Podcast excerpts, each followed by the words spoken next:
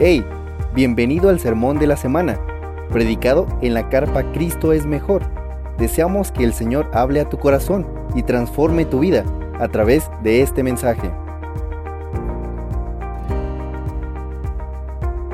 Familia, eh, hoy tenemos un invitado especial. Si gustas pasar una vez, Roger.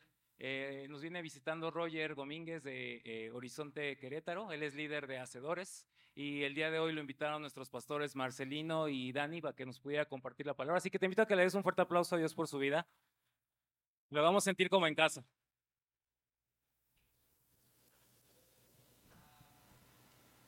¿Puedes tomar tu lugar un momentito antes de pasar a la palabra del Señor? Para mí es un gozo y un honor poder estar esta tarde aquí con ustedes, familia. Am, hace ya más de, justamente platicamos hace ratito con Pastor Dani, Pastor Marce, y, y es bien padre poder coincidir. Hace más de 10 años que nos conocemos, cuando éramos jóvenes, delgado y algunos con cabello y esa onda. Ya más de 10 años de caminar juntos en, en escuela de, de ministerio y Dios ha sido muy, muy bueno y para mí es un gozo, un honor esta mañana poder estar aquí en esta hermosa iglesia compartiendo la palabra del Señor. Eh, es mi anhelo que esta mañana podamos aprender más de nuestro grandioso Dios, majestuoso Dios que tenemos. Así que porfa, ve prendiendo o abriendo tu Biblia en Éxodo capítulo 26, versículo 31, y te voy a invitar si puedes ponerte de pie para leer juntos la palabra de Dios. Eh, Éxodo capítulo 26, versículo 31. Voy a leer yo los versículos del 1 al 36 y juntos me, me van a ayudar a leer, todos juntos vamos a leer el versículo 37. Así que vamos a orar la palabra del Señor y Éxodo capítulo 26, versículo 31. Harás además un velo de tela azul, púrpura y escarlata, y de lino fino torcido. Será hecho con querubines, obra de hábil artífice. Los colgarás sobre cuatro columnas de acacia revestidas de oro. Sus ganchos serán también de oro, sobre cuatro bases de plata. Col- colgarás el velo debajo de los broches y pondrás allí, detrás del velo, el arca del testimonio. Este versículo va a ser muy importante hoy, vas a ver por qué más adelante. El velo le servirá como división entre el lugar santo y el lugar santísimo. Pondrás el propiciatorio cerca del arca del testimonio, en el lugar santísimo. Pondrás la mesa fuera del velo y el candelabro enfrente de la mesa en el lado del tabernáculo hacia el sur. Pondrás la mesa en el lado norte. Harás también una cortina para la entrada de la entrada de la tela azul, púrpura y escarlata, y de lino fino torcido, obra tejedor. Juntos harás cinco columnas de acacia para la cortina, y la revestirás de oro, y sus ganchos serán también de oro. Fundirás cinco basas de bronce para ellas. ¿Me acompañas a orar? Papá, gracias por esta mañana, Dios. Gracias por tu palabra. Permítenos, Dios, hoy poder aprender más de ti, poder ver qué tanto tienes que contarnos a través de este texto, Señor. Permítenos eh, conocerte más. Padre, este tiempo es tuyo. En tu nombre estamos. Amén y amén. Por favor, puedes tomar tu lugar. Si eres de los que tomas nota, el título de esta mañana es El jardín, el velo y la cruz. ¿Sí? Ese es el título de esta tarde. Y si tomas notas, el mapa, vamos a ver tres puntos muy importantes de esta porción. El primer punto, vamos a ver el lugar santo, el velo y el lugar santísimo. Después veremos juntos cómo el velo se rasgó y vamos a cerrar con una invitación de nuestro Dios que es acércate. Entonces, vamos a comenzar. Eh, el lugar santo, el velo y el lugar santísimo. Pero antes de entrar en materia, lo que Dios tiene que hab- hablarnos, una pregunta. ¿Alguien de aquí tiene cortinas? La mayoría no, salvo que te acaban de entregar la casa y a veces es un rollo porque te la dan sin cortinas y allá andas corriendo. Pero sabes, todos nosotros tenemos cortinas porque queremos privacidad, tenemos cortinas en, en la sala, en el comedor, en el baño, porque queremos dividir un lugar de otro. Hay cortinas de diferentes colores, formas, tamaños, texturas y pesos, gruesores y toda esa onda. Familia, quiero llegar a un punto. Si eso hacemos en nuestra casa para tener un espacio personal, para dividir quizás una habitación de otra, esta mañana quiero mostrarte que la Biblia también había un lugar donde había una cortina muy especial, una cortina muy particular. Era tan especial que cada uno de sus detalles de confección fue especificada por Dios. Esta cortina fue diseñada por el mejor diseñador de todos los tiempos. Esta cortina se encontraba en el tabernáculo de adoración, donde se llevaban a cabo los sacrificios, el perdón de los pecados. Esta cortina, a la que la Biblia le va a llamar el, un velo, separaba el lugar santo del lugar santísimo. Va a aparecer en pantalla. No sé si tú eres visual como yo, pero cuando estaba leyendo esa porción estaba buscando al Señor diciendo, Dios, muéstrame qué tenemos que aprender juntos esta mañana. Y sabes, soy muy visual. Y cuando leí esa porción, dije, no, vi imágenes del tabernáculo, pero están como de ladito. Y me encantó esta, que es como si estuviéramos viéndolo desde arriba. Tenemos primeramente la parte del atrio, después vamos a ver la parte del lugar santo y el lugar santísimo. Todos los elementos que ves aquí, a lo largo de las semanas, los hemos estudiado juntos aquí. Hay muchos simbolismos y si tú quizás no viniste un domingo o eres la primera vez que vienes, puedes entrar a Spotify y puedes encontrar el podcast de la carpa, Cristo es mejor. Y allí están las predicaciones de lo que se ha hablado ya. Entonces, si no sabías, puedes ponerte al día de todos los simbolismos que podemos aquí, pero esta tarde nos vamos a enfocar en el velo, esa separación que teníamos del lugar santo y el lugar santísimo. Familia, un velo llegó a ser tan importante para el pueblo de Israel, esta parte que nos estaba separando. Y me encanta que tenemos un Dios que da indicaciones precisas. Nos dice cómo debería de ser. Chécate lo que dice ahí mismo en Éxodo capítulo 26, versículo 31. Nos empieza a dar una descripción muy precisa de cómo tendría que ser este velo. Dice, harás además un velo de tela azul, púrpura y escarlata, y de lino fino torcido. Será hecho con querubines, obra de hábil artífice. Aquí quiero resaltar un detalle importante. En ese velo iba a haber eh, querubines bordados. Este es un detalle que a simple, vista, si lo leemos, podríamos saltarnos. Pero hay algo muy importante que tiene y que nos apunta a recordar estos querubines. La primera vez que se menciona el querubines es en Génesis capítulo 3, versículo 34. Nos está recordando, y esto que está aquí de los querubines es muy especial, porque es un recordatorio de Génesis capítulo 1 al 3. Déjame te explico. En Génesis todos sabemos que hubo un jardín. ¿Sí? Hubo una vez un jardín, un jardín maravilloso, donde nada era malo, nada estaba triste, ¿sabes? Y lo mejor de todo es que Dios estaba ahí. Adán y Eva podían ver a Dios, hablar con Dios, disfrutar de su amorosa compañía. Pero un día, ¿sabemos qué pasó? Decidieron no obedecer a Dios. Y el pecado entró al mundo. El pecado familia lo daña todo. El pecado no puede estar con nuestro maravilloso Dios. El pecado entró al jardín de Dios. Dani, el pastor Dani lo ha dicho muchas veces, tenemos un Dios santo, santo, santo, no puede coexistir con el pecado. Entonces, si está en un lugar santo, el jardín donde estaba Dios con ellos, y entró el pecado por la desobediencia, el pecado lo dañó todo, y Dios tuvo que hacer algo porque Dios no puede coexistir con el pecado. Génesis capítulo 3, versículo 24, ¿qué crees que hizo Dios? Los expulsó. Expulsó pues al hombre y al oriente del huerto el Edén puso querubines y una espada encendida que giraba en todas direcciones para guardar el camino del árbol de la vida. Dios colocó querubines en la entrada para que entendieran que no podía pasar. Es como si hubiera un letrero que decía no entrar. Estaban resguardando ese lugar donde no podían entrar al jardín porque ahí estaba Dios y su santidad no puede coexistir con el pecado. Los querubines guardaban la entrada a este jardín a la presencia y comunión de nuestro Dios. Pero no termina aquí.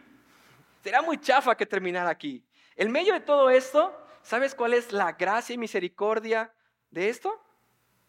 Que Dios quiere habitar con su pueblo. Su pueblo no podía habitar con él por el pecado.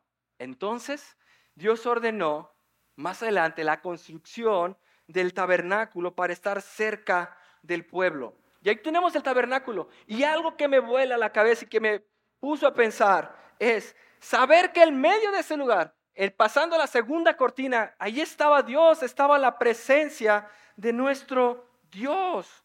Ese era el lugar más asombroso del mundo. ¿Por qué? Porque ahí estaba Dios.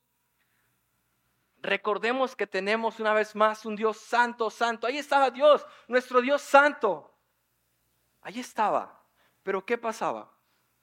Dios apartó este lugar con un velo. Este velo era el recordatorio de Dios que estaba ahí, pero que estábamos separados de Él por el pecado. Una vez más, es como si este velo tuviera un letrero de no entrar. El velo debería eh, dividir el interior del tabernáculo en dos partes para hacer la separación del lugar santo del lugar santísimo. Había una separación que impedía entrar. Además de entrar, también impedía mirar al lugar santísimo. Pero familia, ¿qué era el lugar santo y el lugar santísimo? Algo que me encanta de la palabra de nuestro Dios es que la Biblia es explica la Biblia. Es un solo autor desde Génesis hasta Apocalipsis. Entonces voy a pedirte que me acompañes en tu Biblia, Hebreos capítulo 9, versículo 1. Y vamos a ver cómo en Hebreos nos están explicando qué era el lugar santo y el lugar santísimo. Hebreos capítulo 9, versículo 1. Ahora bien, en el primer pacto tenían ordenanzas para el culto y el santuario terrenal porque había un tabernáculo preparado en la parte anterior, en el cual estaba el candelabro, la mesa y los panes consagrados. Este se llama el lugar santo. Y detrás del segundo velo había un tabernáculo llamado el lugar santísimo, el cual tenía alrededor de oro el incienso y el arca del pacto cubierta de oro, en la cual había una urna de oro que contenía el maná y la vara de Aarón que retoñó y las tablas del pacto. Sobre el arca estaban los querubines de gloria que daban sombra al propiciatorio, pero de esas cosas no se puede hablar ahora en detalle. Así, preparadas esas cosas, los sacerdotes entraban continuamente al primer tabernáculo para ofrecer el culto, pero al segundo solo entraba el sumo sacerdote una vez al año, no sin llevar sangre, la cual ofrece por sí mismo y por los pecados del pueblo cometidos en ignorancia. Esa parte del tabernáculo era muy importante. Un velo manifestaba la separación que había entre el hombre y Dios. la primera parte podía entrar una vez a la semana, como ya nos lo explicaron, para hacer el cambio de los panes y lo que sea una vez a la semana, pero el lugar santísimo solamente se podía entrar una vez al año. Solamente una vez al año. En la celebración del Yom Kippur, que es el día de la expiación. Hace unas semanas, Pastor Dani nos recordaba en Horizonte Centro el día de la expiación el favor de Dios para con su pueblo y la grandeza de su santidad. Nos decía, Pastor Dani, piensa por un segundo. El sumo sacerdote podía entrar una sola vez al año para la expiación de los pecados. Pero una noche antes, el sumo sacerdote sabía que tenía que estar ante la presencia de nuestro Dios. Sabía que él no tenía que tener ningún pecado. Sabía que él tenía que estar puro, sin mancha, para poder entrar a ese lugar santo, santo, santo. Piensa por un momento en ese sumo sacerdote, que él sabía que si había algo que hubiera confesado, un pecado, algo, al caer, al llegar y tocar ese punto santo, santo, santo, caería muerto. ¿Por qué? Porque tenemos un Dios vivo, un Dios que nos puede consumir con su santidad. La santidad de Dios, familia, no es un juego. Los israelitas lo sabían tanto que a su sumo sacerdote, ya lo hemos escuchado, lo amarraban y le ponían una especie de cascabeles, sonajas, para que cuando iba a entrar a ese lugar santo, pasar este velo, él iba caminando y si dejaba de hacer ruidos porque había caído muerto, ¿por qué?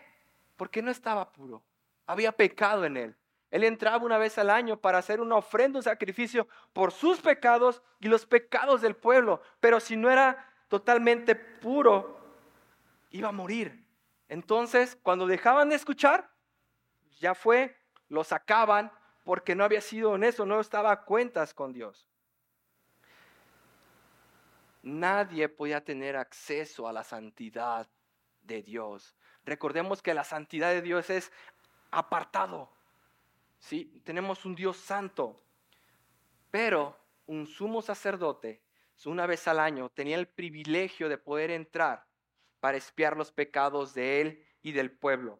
Más adelante, conforme avance la serie, en Éxodo capítulo 40, vamos a ver que el velo era importante para resguardar ¿sí? esta santidad de Dios. Aguardaba, apartaba la santidad de Dios. Capítulo 40 veremos cómo el tabernáculo se movía. Y Dios dio indicaciones muy precisas para hacer ese movimiento. Tanto que el velo tenía una función muy importante que apartaba la santidad de Dios. Familia, el pueblo de Dios sabía, entendía la santidad de Dios. Piensa por un segundo en esto. Si pudieras estar ahí frente a ese velo, sabiendo que ahí está nuestro Dios vivo. Aquí está. Y hay un velo que nos separa. Yo sé que Dios está ahí, pero no puedo entrar porque soy indigno, soy pecador. Es un Dios vivo, consumidor, que si yo entro quedaría fulminado porque hay pecado en mí. Nuestra culpa, el pecado, nos separa de nuestro Dios santo, esa santidad que es fuego consumidor. Pero estamos separados de Él. Necesitamos que nos ayuden a entrar. A ese letrero que te sea el jardín es consumir el letrero de no entrar. Necesitamos que alguien nos ayude a entrar. Necesitamos poder ser justificados. Necesitamos que quiten el letrero de no entrar. Necesitamos reconocer que no podemos y que ocupamos un Salvador. Necesitamos poder regresar a ese lugar santo. ¿Y cómo vamos a regresar a ese lugar santo que tiene un velo ante la presencia de Dios? Es como llegamos al punto número dos. El velo se rasgó. ¿Sabes? Muchos años, un velo en el templo les recordaba que estaban separados de Dios. Ese velo seguía en el templo y es como si tuviera un letrero gigante que decía, no pasar, acceso restringido, no puedes pasar. El velo siempre permaneció en el templo. Y allí estaba. Era un recordatorio que estaban separados de Dios. Su pecado les separaba. Pero, y me encantan los peros de nuestro Dios, un día el Hijo de Dios vino a este mundo. Jesús siempre obedeció a Dios. Jesús nunca pecó. Jesús vino para abrir de nuevo el camino a Dios. ¿Te acuerdas que principio comencé diciendo que estábamos en un jardín, pero que por nuestro pecado fuimos expulsados? Bueno, Jesús vino para abrir de nuevo ese camino a Dios. Pero ¿sabes qué pasó? Las personas no quisieron escuchar. Lo crucificaron. El día más triste de la historia. Pero ¿sabes? Dios tenía un plan. Y ese plan siempre tuvo que él tenía que morir en esa cruz. Parece extraño este plan, ¿no? ¿Cómo el plan va a ser morir en una cruz? ¿Por qué el Hijo de Dios tendría planeado morir de esa manera? Déjate lo explico de esta manera. El velo que había entre el lugar santo y el lugar santísimo significaba que un hombre pecador no podía acercarse al Dios santísimo, sino a través de la sangre de la expiación. No podíamos acercarnos a Dios. Nuestro Dios Santo exigía un sacrificio que era la sangre. Y sabes, la sangre de mi rey ese día pagó por completo nuestra expiación. Él pagó ese precio. Tenemos un Dios santo, ocupamos su sangre santa para poder ser, para que pudiera quitar el pecado que había nosotros con nuestro Dios. Cuando Cristo murió en la cruz, el velo del templo de Jerusalén se rasgó en dos, de arriba abajo. Acompáñame en tu Biblia a Mateo capítulo 27. Estábamos separados de Dios. No podíamos habitar con el lugar santísimo. Había algo que nos separaba de Él. Ocupamos que alguien abriera de nuevo ese camino. Y ese alguien es Jesús. Chécate lo que dice Mateo capítulo 27, versículo 45. Desde la, hora, desde la hora sexta hubo oscuridad sobre toda la tierra hasta la hora novena. Y alrededor de la hora novena, Jesús exclamó a gran voz diciendo, Elí, Elí, lema sabatani. Esto es, Dios mío, Dios mío, ¿por qué me has abandonado? Algunos de los que estaban ahí, al oírlo decían, ¿este llama Elías?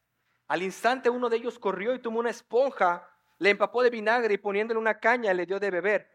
Pero los otros dijeron, deja, veamos si Elías lo viene a salvar. Entonces Jesús clamó otra vez a gran voz, exhaló el espíritu. En ese momento el velo del templo se rasgó en dos, de arriba abajo. La tierra tembló y las rocas se partieron. ¿Sabes? Quiero resaltar algo importante aquí. El velo que se acabo de decir que se rasgó no, no, era una cortinita, era un velo. Estudios dicen que tenía un espesor aproximado de 110 centímetros. Estudiosos dicen que era tan grande, tan majestuoso ese velo, que si hubieran amarrado un caballo de una punta y a un caballo de otra punta y los echan a correr en sentido contrario, ese velo no se rasgaba. ¿Sabes? ¿A qué voy con esto? Fue Dios quien rasgó el velo. Fue Dios quien libró el camino por nosotros. Fue Dios quien se acercó a nosotros. Fue Dios quien lo hizo, no una persona. El velo no fue rasgado por ningún hombre. Fue un acontecimiento hecho por el poder de Dios para anunciar algo importante. Por medio del sacrificio de Cristo, el hombre ya no está separado de Dios. Estábamos separados, familia.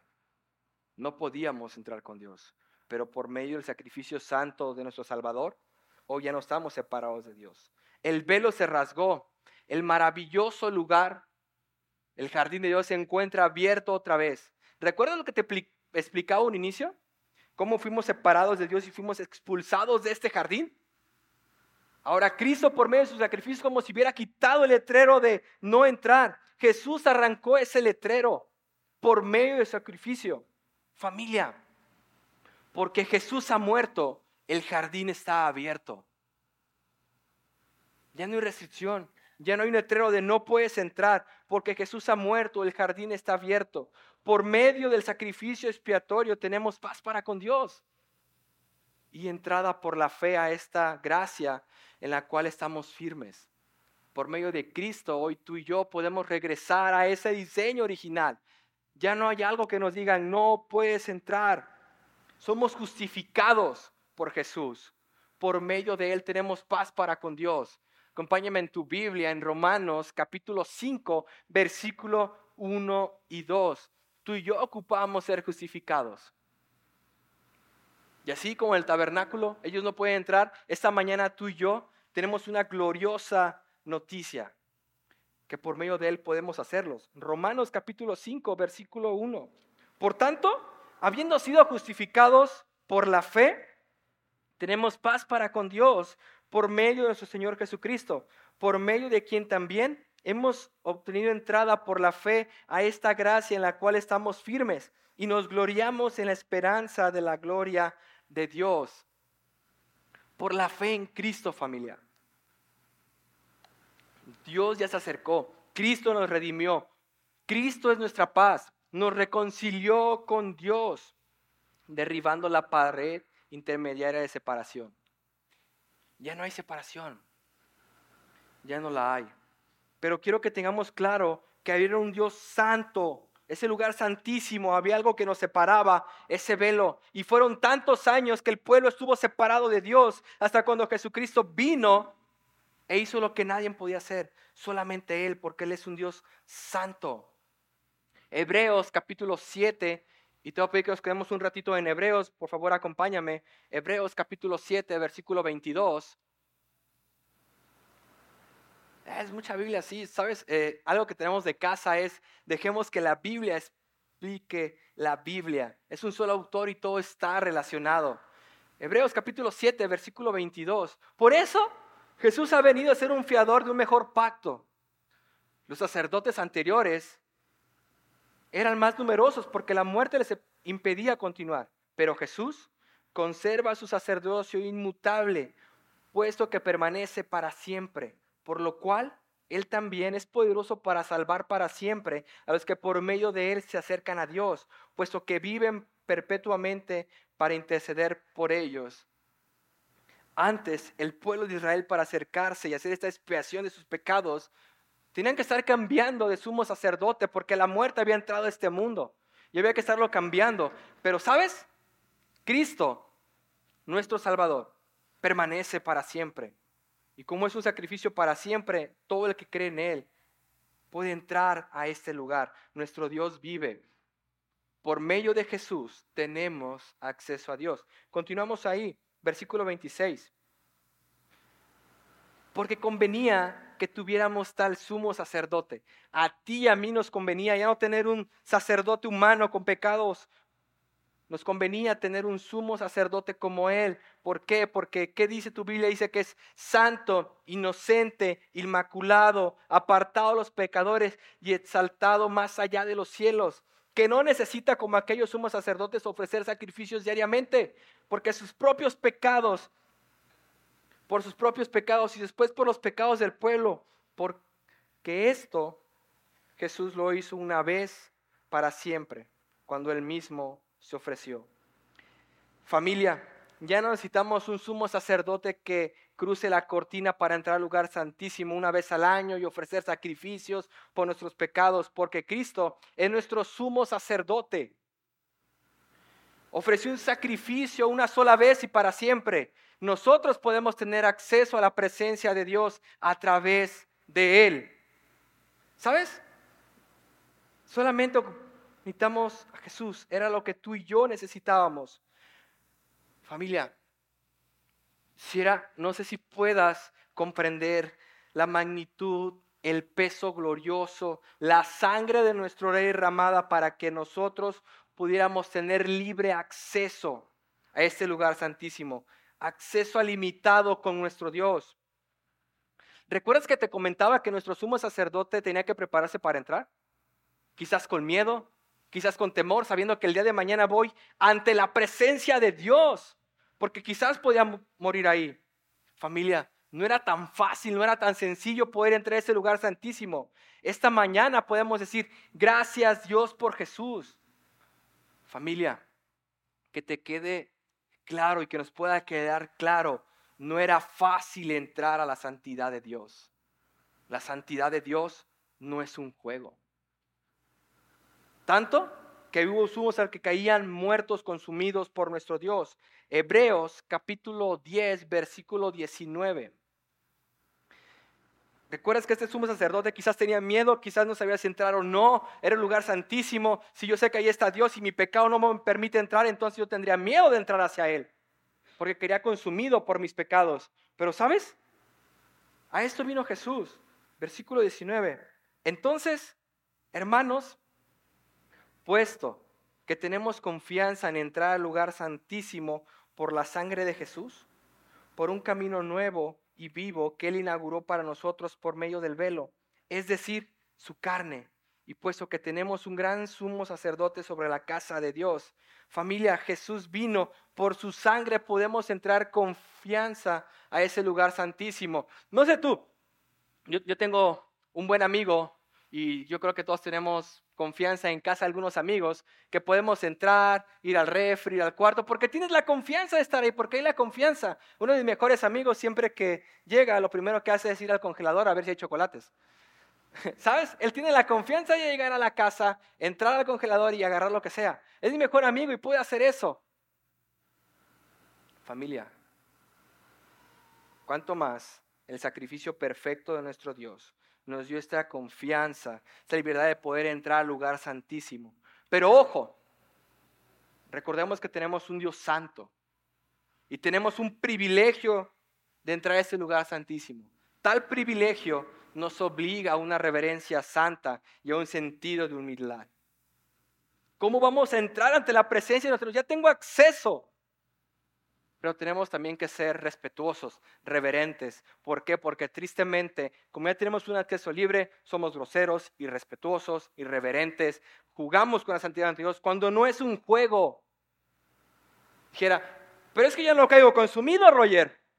No te preocupes, habrá un día en que va a volver y vamos a rendir cuentas de todo lo que hemos hecho. Dios nos diseñó la, manera de acercarnos a Él. Es que no sé cómo acercarme, Roger, a veces sí y a veces no, ¿sabes? Ah, Dios hizo el camino para acercarnos a Él. Él nos, como hemos dicho en toda la serie, Él nos está diciendo, regresa, acércate. Dios es cercano, es el que está dando el primer paso. El día de ayer hablaba con un chico que llegó a la reunión de jóvenes y Y me decía, sí, yo entiendo, vengo aquí, está chido, ¿sabes? Todos los caminos me van a llevar a Dios. Ya he escuchado de todos los pasos y todo, y todos llevan a Dios y hay que buscarle y todo. Y le dije, exacto, ese es el punto, que mi Dios, la que te quiero presentar esta tarde, no es como los demás dioses, no es como las demás religiones. ¿Por qué? Porque de todos los que me han nombrado, bro, solamente mi Dios es el único que se ha acercado a nosotros. Puedes ir allá afuera a buscar y te va a decir que tienes que hacer tantos pasos y tienes que hacer ese camino para que puedas alcanzar la deidad y puedas ser uno con el todo, pero tú tienes que hacer, hacer, hacer, hacer. Cuando mi Dios, el que conozco una Biblia, Él vino y te está diciendo, acércate, yo ya estoy aquí. Él se acercó primeramente a nosotros. Tenemos un Dios cercano. Y así es como entro al tercer punto, acércate.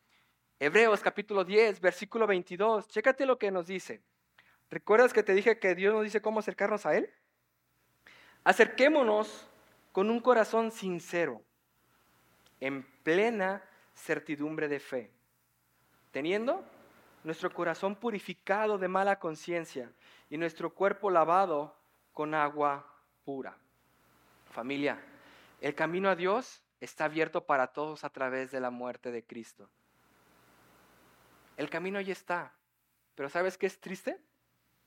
Que muchos conocen, sí, ahí está Dios, ahí está el camino, ahí está todo, pero realmente no tienen una relación con Él, no tienen una intimidad con Él, no saben cómo acercarse. Pero tú esta tarde estás viendo que puedes acercarte a Dios. El camino está abierto a través de la muerte de Jesús. Con esto en mente, quiero preguntarte esta tarde, tenemos un Dios santo, mandó a su único hijo para que pudiéramos tener acceso a Él. Mi pregunta sería, ¿cómo te estás acercando a Dios? ¿Cómo te estás acercando a este Dios santo, santo, santo? ¿Con un corazón sincero? ¿Con plena confianza en Él? ¿Estando a cuentas con Él? Con un corazón sincero no por lo que me pueda dar o no por miedo. Uy, es que ahorita estamos viendo Éxodo, Roger y todos los simbolismos y sabes, yo no me quiero quedar. Entonces, yo quiero ir con Él. Entonces, me estoy acercando a Dios. Mm, creo que hemos sentido algo, familia, con un corazón sincero, no por lo que me pueda dar, sino por todo lo que ya he hecho y hemos estudiado quién es Él. Acerquémonos por quién es nuestro Dios, porque Él es nuestro Salvador. Número dos, ¿estás creyendo en Jesús? ¿Se estás acercando con plena confianza en Él? ¿Estás acercándote sabiendo que Él vino a este mundo, el Hijo de Dios?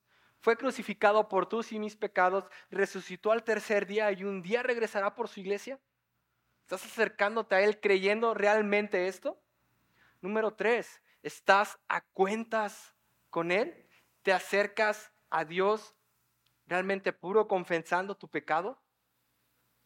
Recuerda el sumo sacerdote todo lo que tenía que hacer para poder entrar. Tú y yo cuando estamos ante la presencia de Dios, cuando vamos a hablar con Él, cuando estamos orando con Él, ¿realmente pedimos perdón? ¿Todo? ¿Estamos entrando con Él sinceramente? Como lo hemos visto durante esta serie, este libro nos apunta algo muy importante, que es que Dios quiere estar con nosotros. Dios quiere estar contigo, contigo, contigo y contigo. Dios quiere estar con todos nosotros.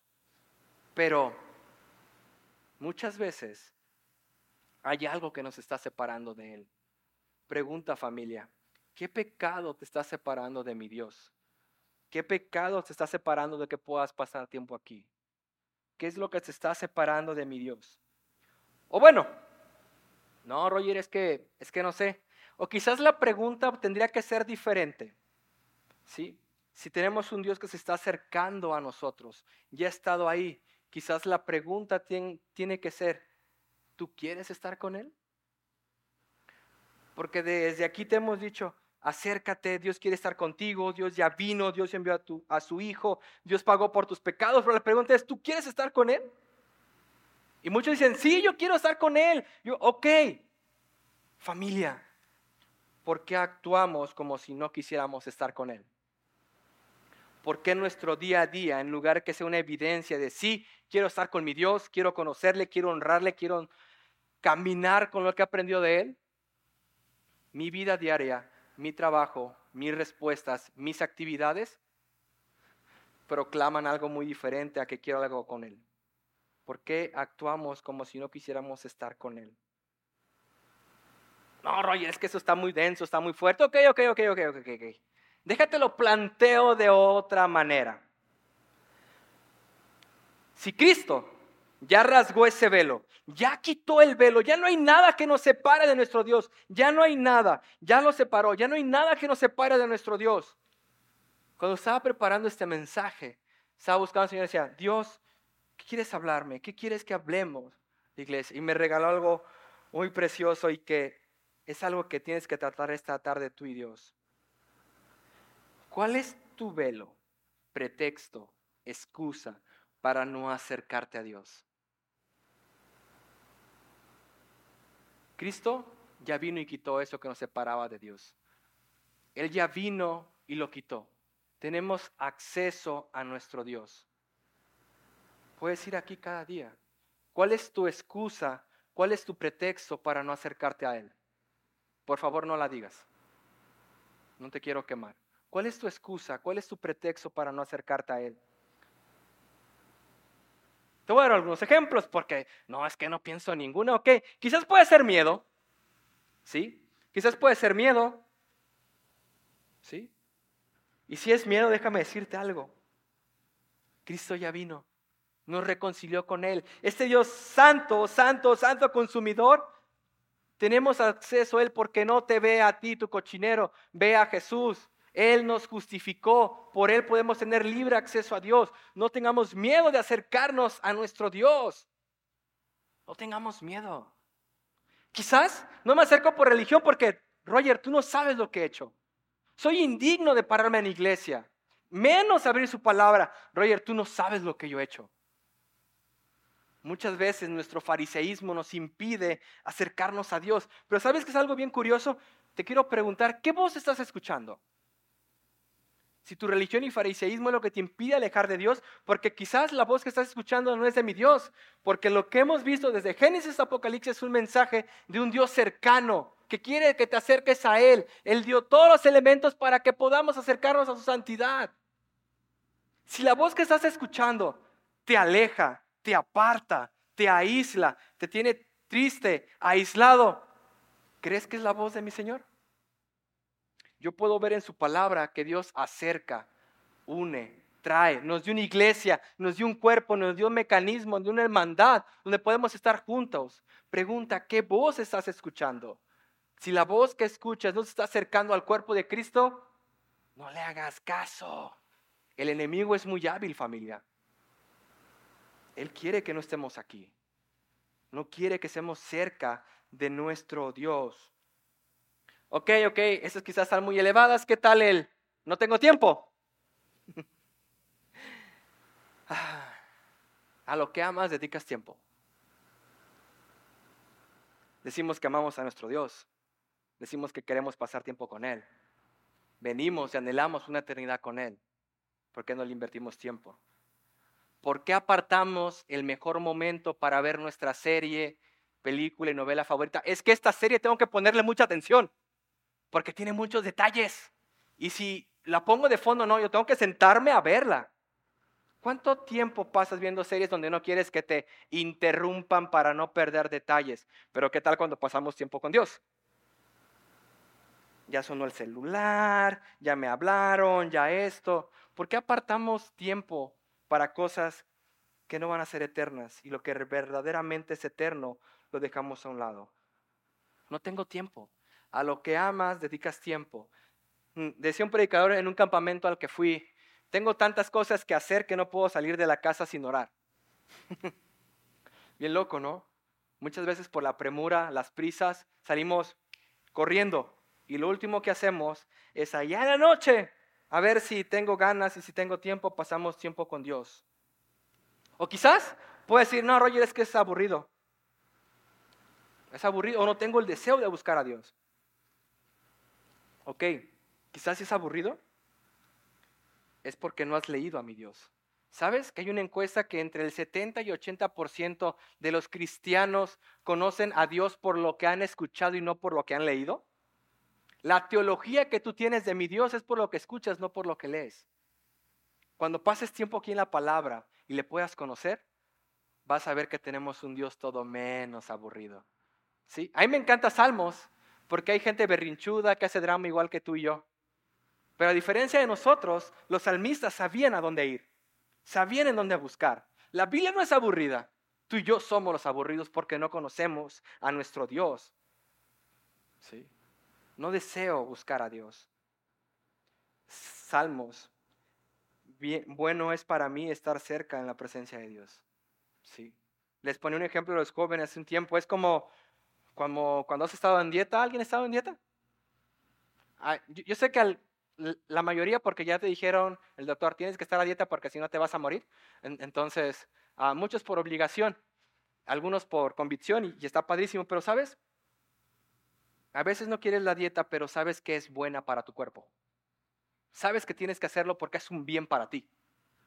A veces quieres, a veces no quieres. ¿Cuánto más la palabra del Señor que en Salmos dice, bueno es para mí estar ante la presencia del Señor? Familia, por eso el enemigo nos mantiene alejados de su palabra porque sabe que es bueno para ti, para mí, que conozcamos a nuestro Dios, que conozcamos sus atributos. No sé cómo orar, no sé cómo leer la Biblia. Y puede ser válido. Quizás es la primera vez o eres muy tímido. Deja invitarte los miércoles. Estamos orando la Biblia tanto en centro como aquí en la carpa, viendo atributos de Dios, conociendo quién es nuestro Dios todo lo maravilloso, majestuoso, incontenible de nuestro Dios, podemos encontrarlo en su escritura. ¿Sí? Conoce a nuestro Dios.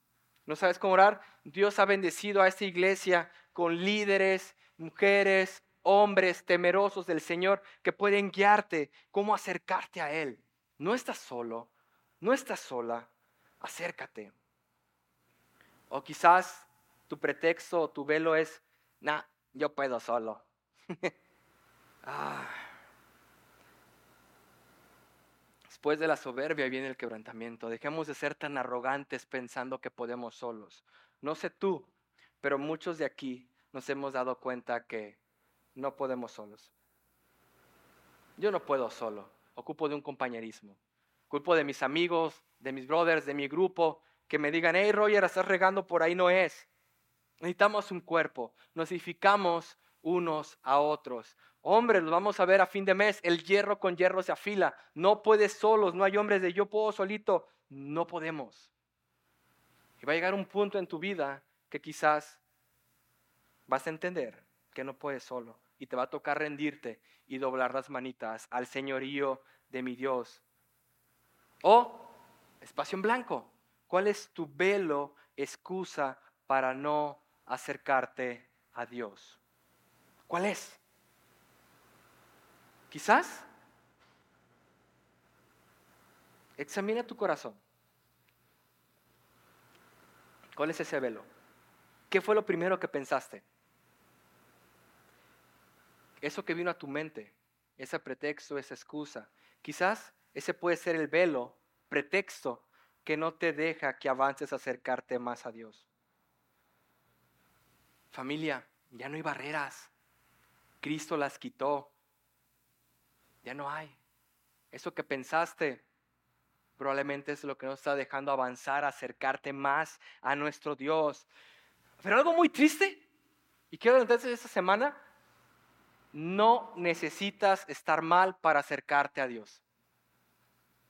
Tristemente, varios de aquí, y me incluyo, nos acercamos porque estábamos mal. Eh, en la semana Platicaba con un amigo que estaba neceando, no quería ir al doctor, llevaba tres días súper malo. Es que no quiero ir. Y Dios me regaló amorosamente una pregunta para él. ¿Qué necesitas que pase en tu vida para que puedas acercarte a Dios?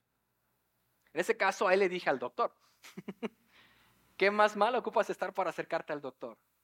Y recordé eso cuando estaba escribiendo, mi familia. ¿Qué necesitas que pase en tu vida para que puedas acercarte a Dios?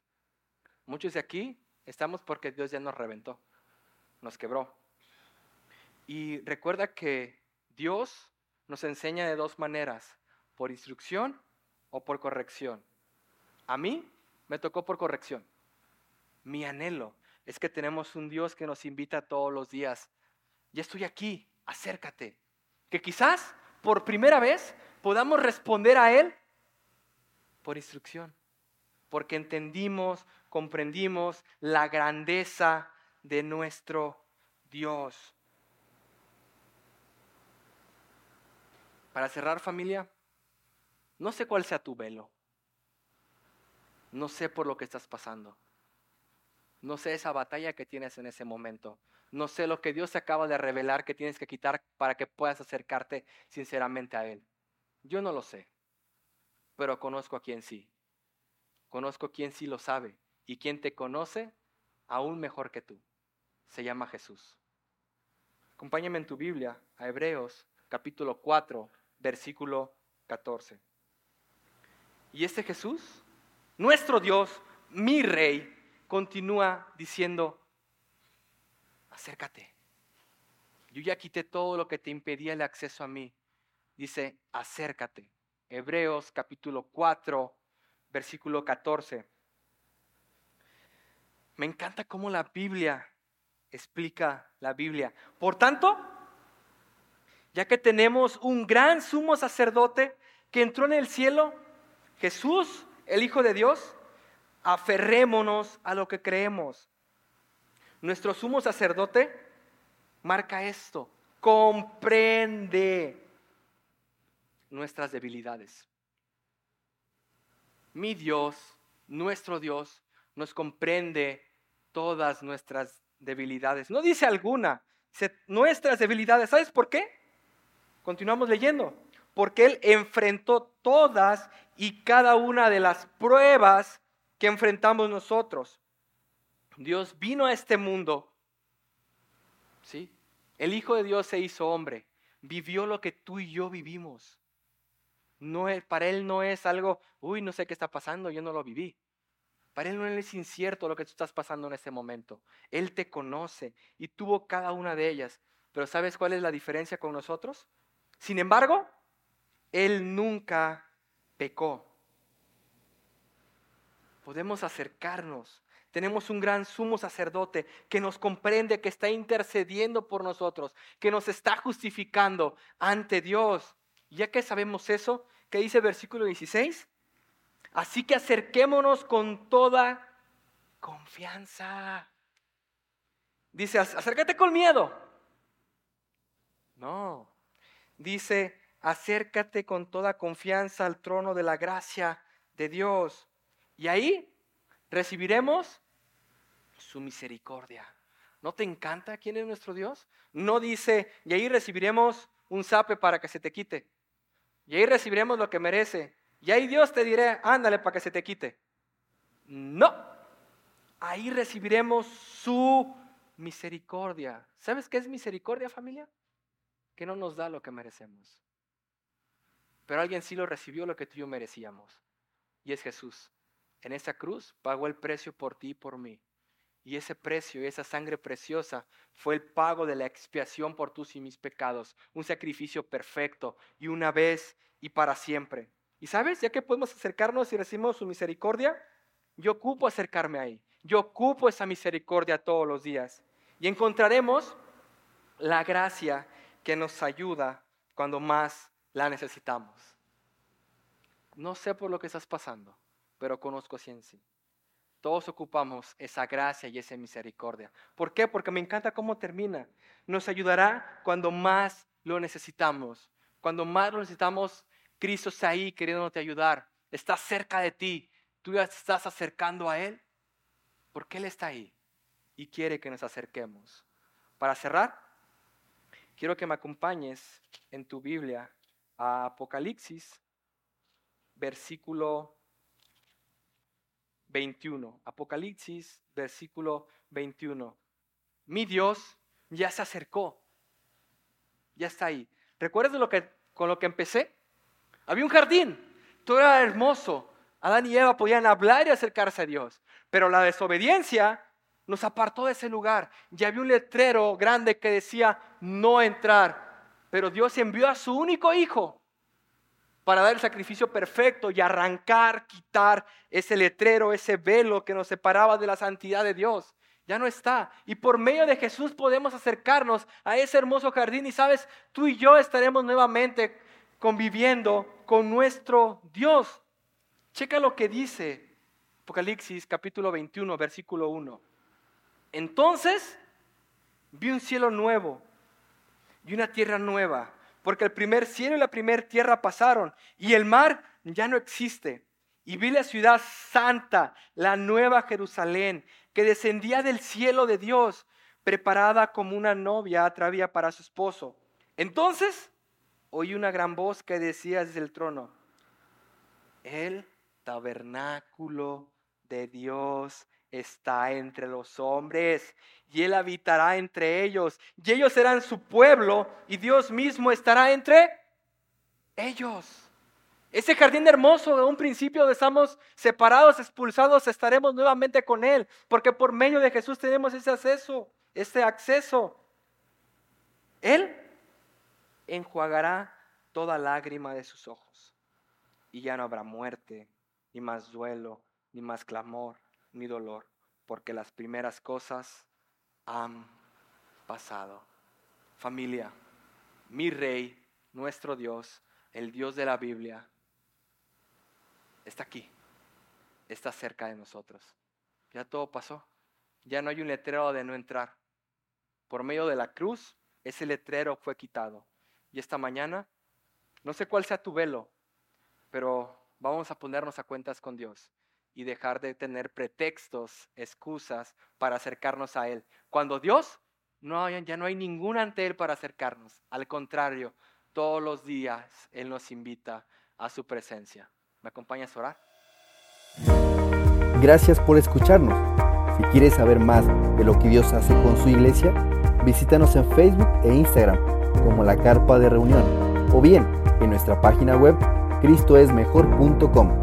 Que Dios te bendiga y te esperamos el domingo.